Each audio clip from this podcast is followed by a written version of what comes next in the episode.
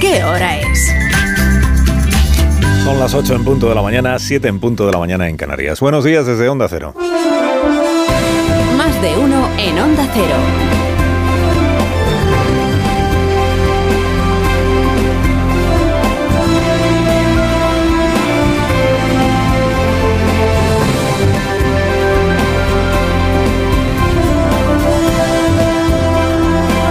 Tal? ¿Cómo están? Bienvenidos a una nueva mañana de radio. Estamos estrenando el 19 de julio del año 2023, otro día de, de calor, saturados de calor, otro día de campaña, saturados de campaña electoral.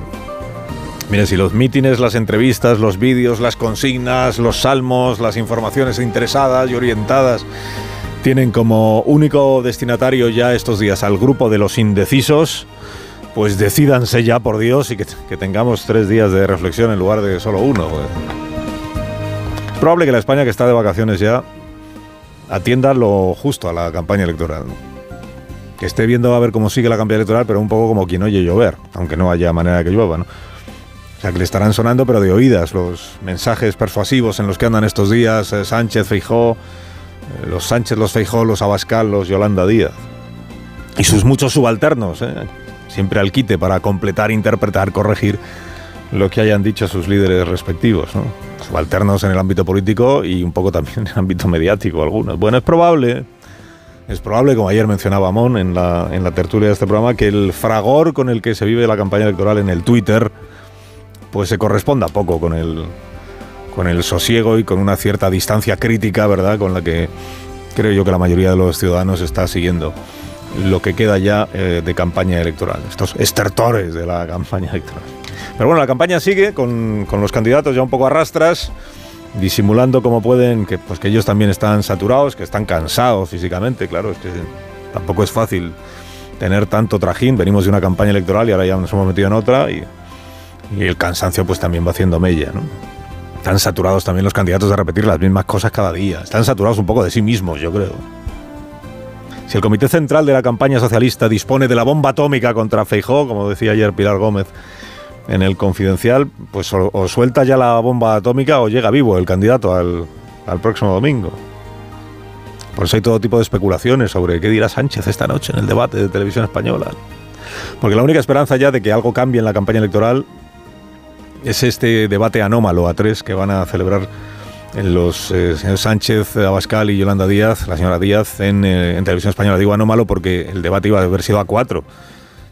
Y a cuatro se ha quedado en tres porque Feijóo pues, ha decidido que no va, ¿no? que verdes las han segado. Lo que probablemente habría sido un dos contra dos. A un lado peso de sumar, al otro PP Vox, pues se ha convertido en un dos contra uno. Claro, y hay, hay dos de los que debaten esta noche que predican cada día lo felices que serán gobernando juntos que son Sánchez y Yolanda, Pedro y Yolanda, Sánchez y Díaz. Y enfrente van a tener a otro cuya única opción de tocar gobierno es resultar imprescindible para Núñez Feijóo. Porque la única manera que tiene Abascal de entrar en el gobierno es que lo presida Nú- Núñez Feijóo. Y que lejos de defender a Feijóo en el debate de esta noche, pues lo que seguramente hará Abascal es afearle su tibieza. Reclamar para sí el voto de la España que no quiere matices. ¿no? Los organizadores de este debate podían haber dejado el atril vacío, el de Feijó. Podían haber puesto una, una figura de esas de cartón con la cara de Feijó para que los demás pudieran dirigirse a él cuando lo pongan como un trapo esta noche, pero creo que han optado por colocar tres atriles y que el ausente se haga presente en las alusiones de los que sí debaten, que seguramente pues serán constantes, constantes alusiones. Bueno, en el PP dan por hecho que escaquearse ha sido lo más inteligente que se podía hacer en un debate como el de esta noche. Dicen, al menos así por un día nadie hablará de si aquello que dijo Feijó era correcto, era erróneo, era impreciso o era falso. Igual usted se acuerda de que Yolanda Díaz hace tiempo presumía de que ella era una líder política que solo hablaba y, y confrontaba, como se dice ahora, eh, sobre políticas y que no atacaba personalmente a nadie. Porque decía Yolanda Díaz, esto no forma parte de mi, de mi manera de entender la política, el ataque personal a nadie, ¿no? ni la calificación al, o descalificación al adversario. ¿no? Este no es mi estilo, bla, bla, bla, bla. Bueno, pues ahora ya lo es, ahora ya lo es. Se ha destacado en estos últimos mítines Yolanda Díaz como ariete contra Feijó, ariete de la pareja que forma con Pedro Sánchez, la señora Díaz, dándole mentiroso compulsivo, y ha abierto camino, la señora Díaz lo hizo en el mitin del domingo, creo recordar, eh, a la exhumación de la foto de Marcial Dorado. Tú y yo sabíamos que este asunto acabaría apareciendo en la campaña electoral. O de Marcial Dorado con el yate, en el, en el yate, en el barco con Núñez Fijó en el año 95. Bueno, Yolanda abrió camino. El PSOE, el PSOE se encomienda ya a Marcial Dorado como última esperanza para obtener un resultado, digamos, aceptable, digno en las urnas del próximo domingo. Retuitea que algo queda. Ayer se ocupó el equipo del presidente Sánchez, el equipo del Palacio de la Moncloa, que es donde trabaja, en el Palacio de la Moncloa. Se ocupó de difundir, de que tuviera toda la difusión posible, pues un artículo de un medio bastante minoritario, que es político, que asegura que esto del, narco y de la relación de Feijóo con el narco se ha convertido en un tema principal de campaña electoral. Es legítimo preguntarse qué hace la oficina del presidente, que es de todos, no es, no es del PSOE, es de todos, ocupada en estas cosas.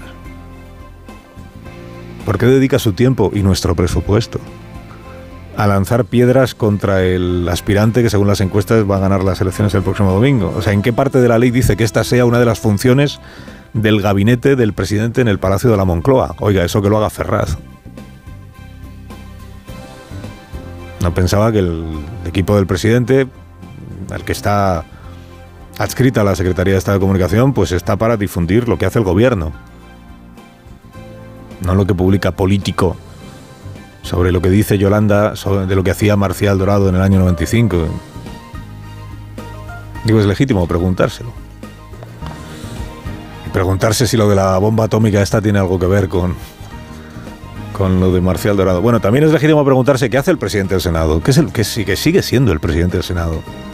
Estamos en campaña ya, pero que usted sigue teniendo un puesto institucional, como lo tiene Batet, la presidenta del Congreso, que hace retuiteando una columna de opinión del diario El País, muy dura, muy, muy, dura, muy crítica contra, contra Núñez Feijóo, una, una, columna que ayer publicaba Vidal Folk en el diario El País, que se titulaba precisamente por lo de la bomba, ¿no? Feijó lanza una bomba contra Feijó y en la que se incluía un entrecomillado atribuido a Ursula von der Leyen, presidenta de la Comisión Europea, sobre Feijó. Decía eh, la columna de opinión, o decía el columnista, que eh, fuentes de la Comisión Europea confesaban, confesar es el verbo que elegía, confesaban eh, lo que von der Leyen les había dicho después de verse con Feijóo y les había dicho este hombre no tiene ideas, este hombre viene solo aquí a, desacreditar al gobierno de su país. Bueno, ocurrió ayer que la presidenta, la portavoz, la portavoz de la presidenta de la comisión desmintió ese comentario. Dijo, esto nunca lo ha dicho Ursula von der Leyen y además mm, de qué fuentes se habla en ese artículo si a nosotros nadie nos ha preguntado nada. Bueno, el periódico que dirige Pepa Bueno, tan atento estos días a leccionar sobre prácticas periodísticas al resto, pues hoy publica un comentario de su defensora del lector, que habitualmente publica los domingos, pero que esta, esta vez publica en miércoles para hablar de este asunto en concreto. Se titula el comentario Una afirmación delicada sin contrastar.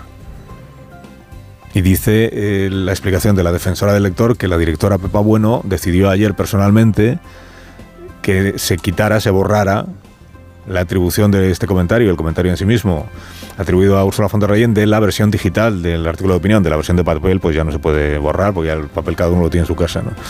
Pero sí de la edición digital porque entiende que es una afirmación no verificada. Que el columnista Vidal Ford lo que le ha dicho es que él confía al 100% en su fuente, que es una. Su fuente. Está seguro de que lo que le ha dicho es verdad. Pero que el libro de estilo del periódico dice que, hacen falta dos fuentes para publicar un entrecomillado como ese. Total, borrado. Borrado. ¿Esto cómo lo llamamos? Imprecisión, afirmación falsa, hacerse eco de un bulo. Bueno, eh, Ursula von der Leyen, por cierto, tan querida para los ministros socialistas, y es verdad que tiene una relación estupenda con el gobierno actual de España, pero a ver, que es que Ursula von der Leyen es una señora de derechas, que es del PP europeo que se lleva bien con casi todo el mundo. Bueno, se entiende bastante poco o bastante mal con Manfred Weber, que es el presidente del PP europeo y que es con quien Feijóo se entiende mejor. Pero vamos, que la señora von der Leyen, que es del PP, quiere que en España gane las elecciones y gobierne su partido, que es el PP. Claro. Es que Ursula von der Leyen la está dirigiendo el Partido Socialista en, una especie de ejemplo de política conservadora. Ella sí, ella sí, no, Feijo. Como en su día decían de cuando decían Feijo sí, no Pablo Casado. Bueno, pues ahora es Úrsula sí y no y no ¿Por qué? Porque Úrsula ni siquiera habla con la extrema derecha, nos lo dijo ayer aquí otra vez el ministro Bolaños. El único grupo del Europarlamento con el que ni siquiera habla Ursula von der Leyen es con el grupo de la extrema derecha. Pero claro, ya recordamos ayer, a ver, Ursula von der Leyen se reúne, y además es que tiene la obligación de reunirse, con la primera ministra de Italia, Meloni, querida Georgia, de extrema derecha. Se reúne con el primer ministro húngaro, el señor Orbán, de extrema derecha. Se reúne con el primer ministro polaco, Morawiecki. Los tres, por cierto, Morawiecki, Orbán, Meloni, han grabado vídeos de adhesión a Santiago Pascal.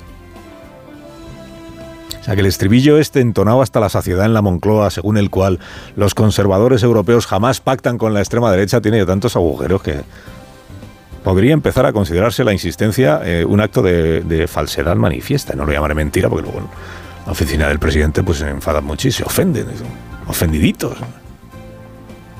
No existe el cordón sanitario a la extrema derecha ya en Europa, o al menos en toda Europa, por más que lo repitan los portavoces oficiales. Existe en Alemania, Alemania es que es un país muy parecido a España en algunas cosas y muy poco parecido en otras. La principal en la que no se parece a Alemania y España es que allí han gobernado ocho años juntos el Partido Conservador y el Partido Socialdemócrata. Gobierno de coalición. El actual primer ministro, que se llama Scholz y es socialdemócrata, era ministro del gobierno de Angela Merkel, que es de derechas.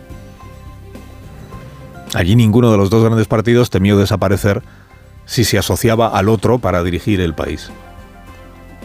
Luego sí, en, Alemania la derecha tradicional no quiere saber nada de la extrema derecha. Y la izquierda tradicional no quiere saber nada de los independentistas.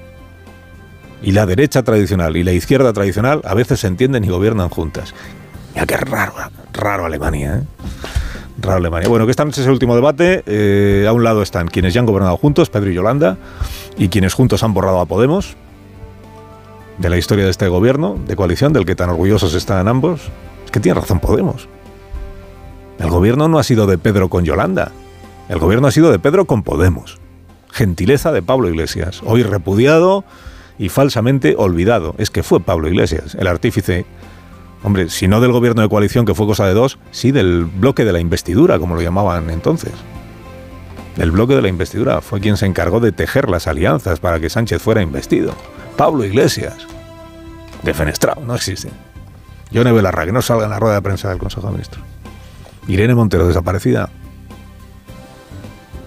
Y al otro lado estará Santiago Abascal, la extrema derecha, que pasó de 0 a 52 escaños bajo el gobierno de coalición de izquierdas, gobernando Sánchez, y a la que las encuestas recortan hoy en 20 diputados su peso parlamentario.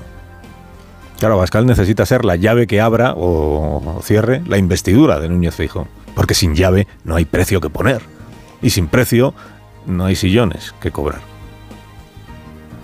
Solo a toro pasado sabrá Feijo si le ayudó o le penalizó negarse a debatir esta noche con sus tres rivales. Debatir, que no pelear, es la esencia del juego democrático. Carlos Alsina, en Onda Cero.